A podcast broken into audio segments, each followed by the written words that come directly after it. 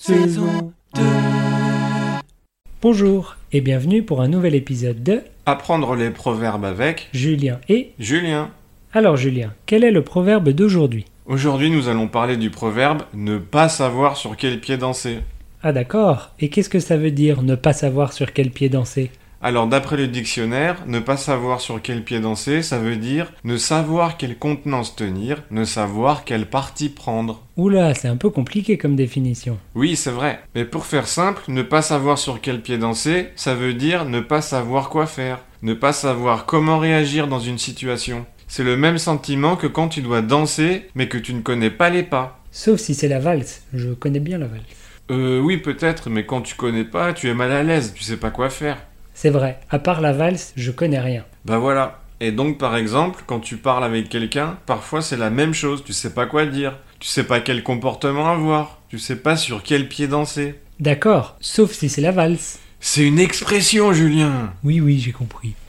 Et si on jouait une petite scénette pour montrer comment utiliser ce proverbe Oui, bonne idée. Alors, mettons-nous en situation. Mais quelle est cette situation, Julien Alors, on parle de ma recherche de petit ami. Ok, c'est parti.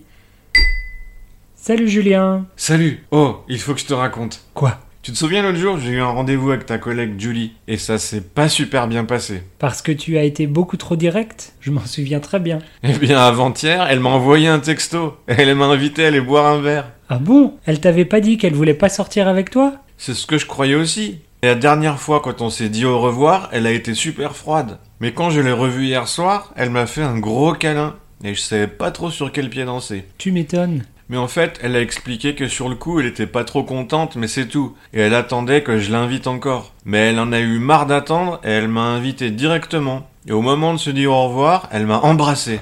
Trop bien, top là